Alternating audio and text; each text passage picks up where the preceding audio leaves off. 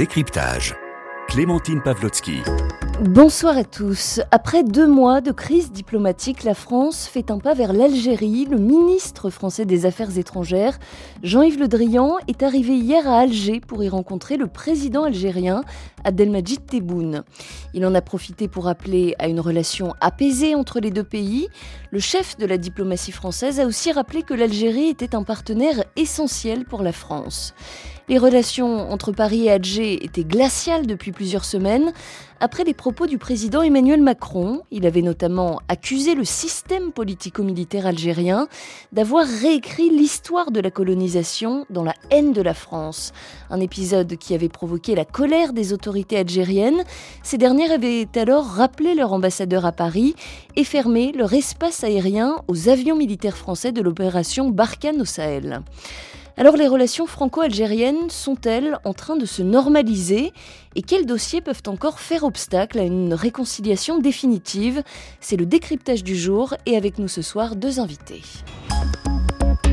Bonsoir Kader Abderrahim. Bonsoir. Merci beaucoup d'être euh, avec nous. Vous êtes directeur de recherche à l'Institut de prospective et de sécurité en Europe, également auteur du livre Géopolitique de l'Algérie, paru aux éditions Bibliomonde. Et nous avons également le plaisir d'être en ligne avec Asni Abidi. Bonsoir. Bonsoir. Vous êtes directeur du Centre d'études et de recherche sur le monde arabe et méditerranéen, chargé de cours à l'Université de Genève. Alors d'abord, Asni Abidi, euh, quel est le signal envoyé par Paris avec cette visite? Il y a trois pas positifs qui ont été accomplis par Paris. D'abord, la première déclaration du président français euh, selon laquelle il y avait une mauvaise compréhension et que la France euh, euh, garde tout respect pour l'État algérien et que Alger a mal compris ces déclarations qui ont été relatées par la presse lors de cette réception au Palais de l'Élysée. Deuxième pas, une invitation officielle et personnelle adressée au président Macron pour assister au Forum de la paix. Le président Tebboune n'a pas boudé le sommet, mais il a dépêché son ministre des Affaires étrangères. Troisième pas, évidemment, c'est euh, la visite, euh, la visite de, M. Le Drian à Alger. Donc trois pas, à mon avis, qui euh, montrent qu'il y a une volonté manifeste de la part de Paris d'amorcer un dégel des relations, mais aussi une disposition de la part d'Alger d'entrer en matière. Euh, Kader Abderrahim, comment est-ce qu'on peut analyser le, fait que cette visite ait été tenue secrète euh, jusqu'à la dernière minute? Je crois qu'il y avait une volonté de la part de la France euh, de passer par Alger, si je puis dire, pour intervenir sur différents dossiers et que cela nécessitait une discrétion diplomatique qui permet de pouvoir se dire des choses ou éventuellement utiliser des canaux euh, confidentiels pour dire des choses. Je pense ici aux tensions diplomatiques entre l'Algérie et le Maroc. Je pense également à la situation au Sahel et dans, sur ces deux dossiers, ou bien en Libye avec d'hypothétiques élections présidentielles dans deux semaines, euh, je crois que sur ces trois dossiers, euh, l'Algérie est un peu au centre, sans être au cœur, mais elle est un peu au centre d'un dispositif euh, militaire français qui, compte tenu des tensions avec le Maroc, est aujourd'hui, euh, et puis également du froid, du refroidissement diplomatique avec la France, est euh, relativement euh, distendu.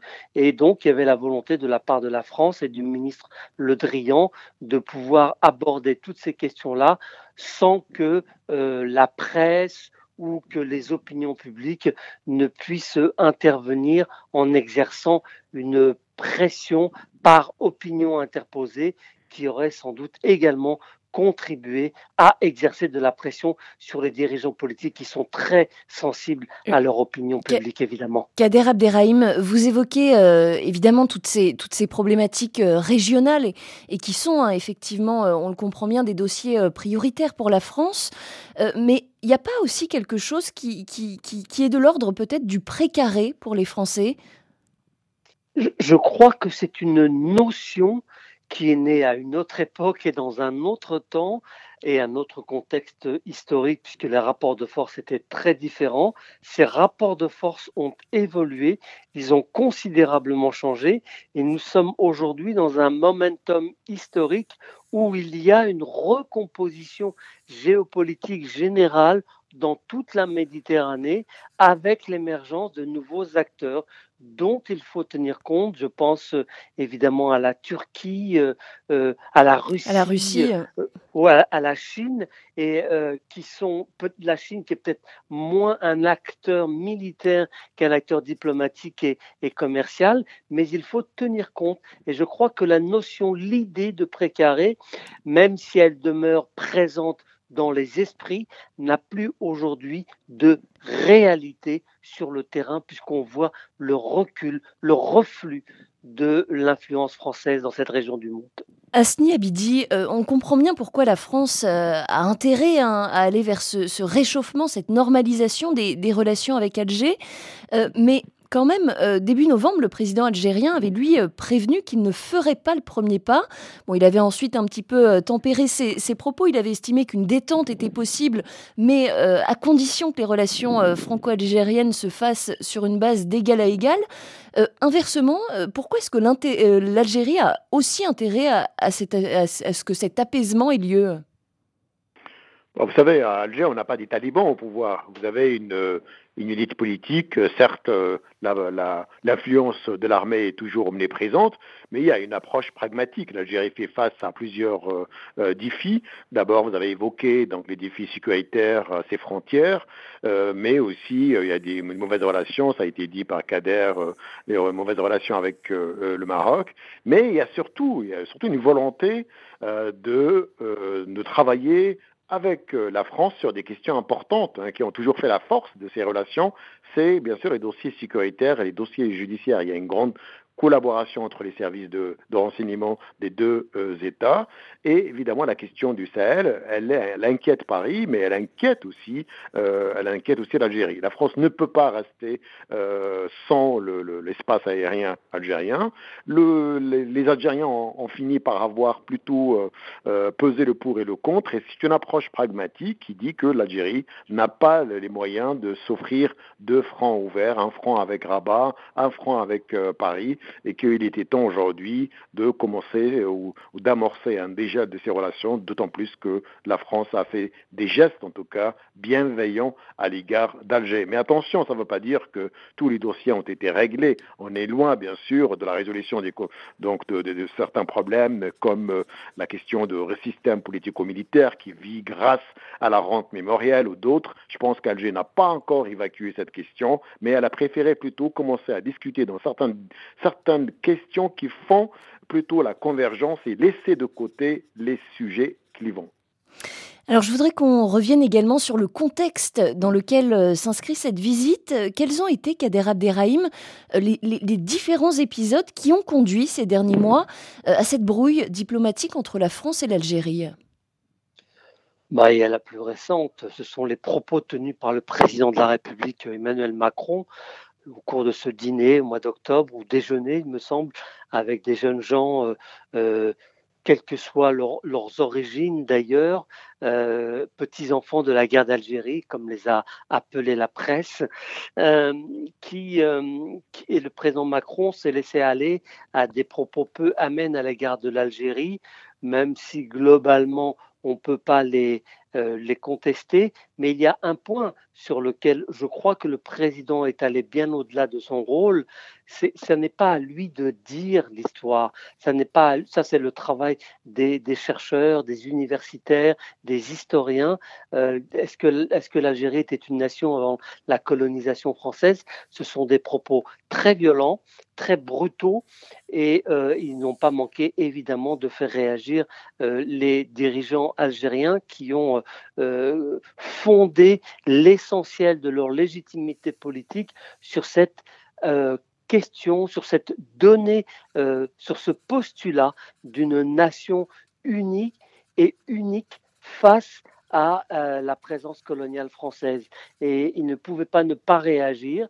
et par conséquent, cela a contribué à dégrader encore un peu plus la, situation. Et puis, euh, tout au long de l'année 2021, les rapports de Benjamin Stora, les propos de part et d'autre, les attaques, euh, le rapatriement des crânes de certains euh, nationalistes algériens qui avaient été guillotinés, tout cela a contribué à nous mettre dans une position et dans une situation où on a vu que la France, et en tout cas que Emmanuel Macron, qui est un jeune, très jeune chef d'État, qui est le premier chef d'État de la Ve République à n'avoir jamais connu ni vécu la guerre d'Algérie, euh, était prêt, était totalement disposé euh, à euh, avancer et à écrire une nouvelle page, mais il semblerait que ce ne soit pas tout à fait le cas pour son homologue algérien qui, lui, ne semble pas avoir les coups des franches pour agir. visiblement, nous, est-ce que vous êtes toujours là, Kader Abderrahim? Oui. Euh, oui. Ah, vous, avez, vous aviez fini votre phrase. On a cru que ça, ça, ça, avait coupé. Vous avez fini votre phrase un petit peu brutalement. un peu brutalement, pardon. Il n'y a pas de souci, il n'y a pas de souci. C'est le direct et, c'est tout à fait normal d'être naturel.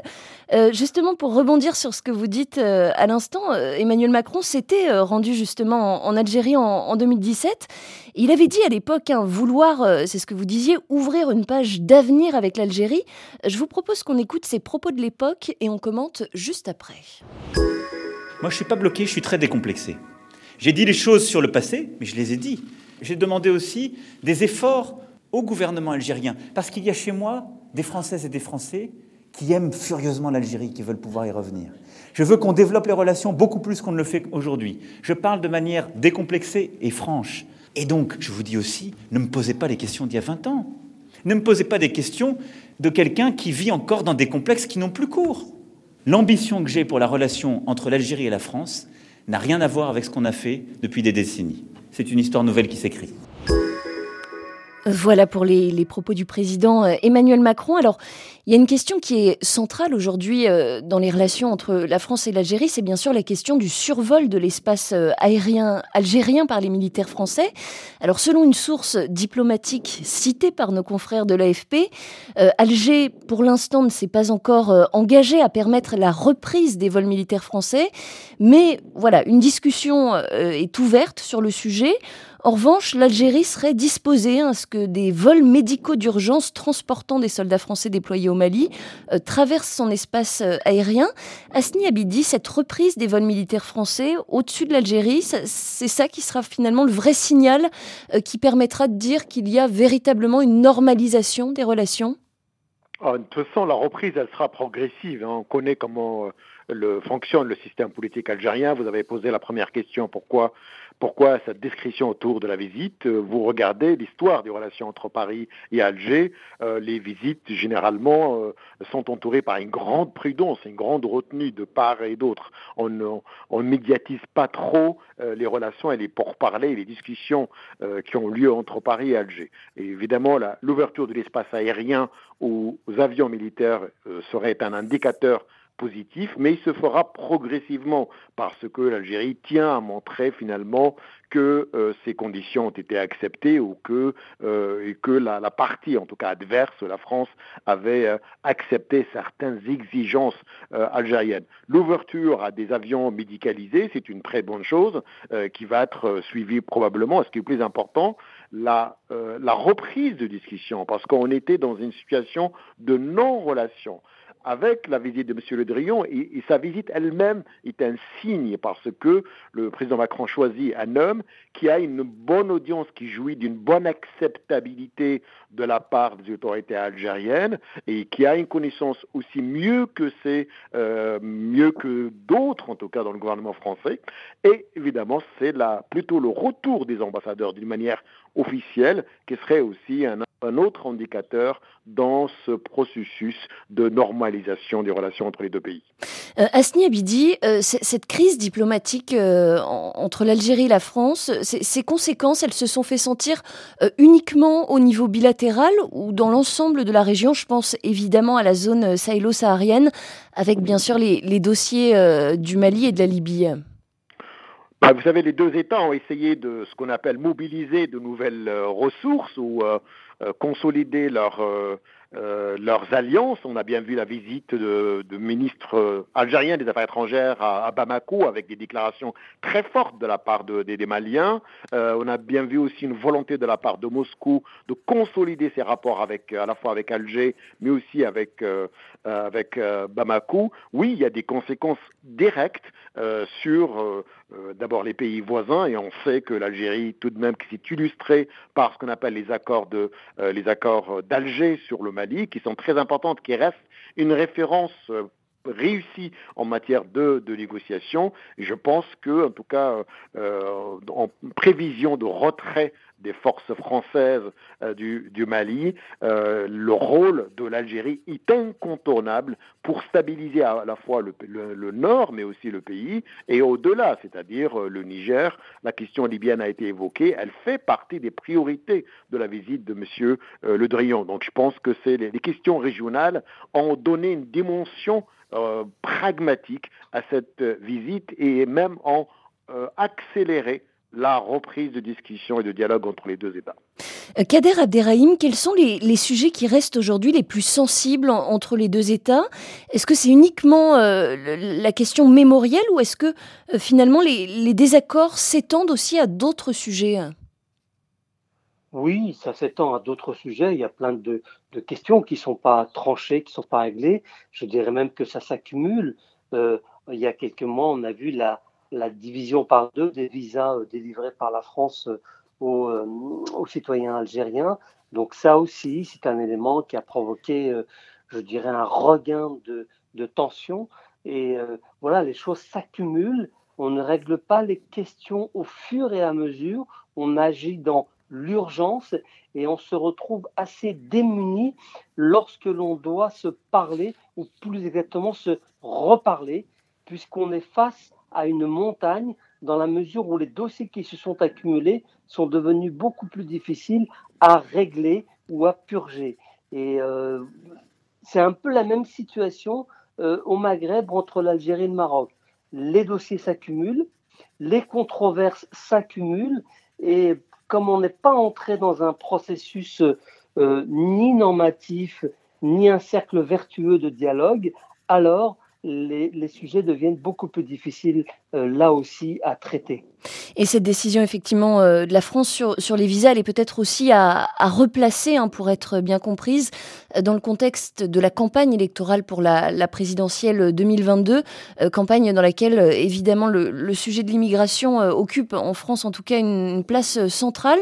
Il y a un autre élément sur lequel je voudrais revenir avec vous. le 18 mars 2022 sera célébré le 60e anniversaire de la signature des accords d'Évian. Ce sont les accords, je le rappelle, qui ont mis fin à la guerre entre l'Algérie et la France et qui ont euh, enclenché le processus d'indépendance de l'Algérie après 132 ans de colonisation française.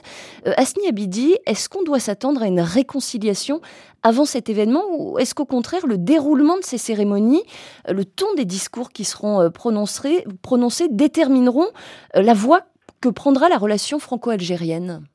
Alors vous savez, on n'est pas sûr du côté français. Euh d'une célébration parce qu'on sera en pleine campagne électorale et vous allez voir que les hommes politiques français, euh, donc euh, candidats ou non candidats, euh, vont être très prudents non, pour évoquer les accords d'Ivian qui ont mis fin à cette guerre. oui, guerre mais il y aura quand même une, une attente de la part d'une partie de la population, au moins de la part des, des franco-algériens. Oui, il y aura certainement une attente. L'attente, elle est française, mais aussi elle, les attentes sont algériennes. Vous savez, si vous prenez l'exemple du rapport de Benjamin Stora, si vous faites l'addition, ce rapport, finalement, il a provoqué plus de, donc, euh, de, de, clivage, euh, il a davantage compliqué la situation que euh, qui devrait l'être. C'est-à-dire, normalement, c'était un rapport pour apaiser les relations, mais finalement, il n'a pas apaisé, puisque la, le côté algérien a rejeté, en tout cas, une partie euh, de, de, de, ses conclusions. Et c'est pourquoi il faut éviter cette... Il nous reste 10 secondes. Il faut éviter cette mémoire collective et apaiser. Il faut travailler surtout mmh. sur du sujet de manière Merci. réaliste entre les deux États. Merci beaucoup à tous les deux, Asni Abidi et Kader Abderrahim, spécialiste de l'Algérie. Très belle soirée sur RFI. Tout de suite, le débat du jour. Priorité santé.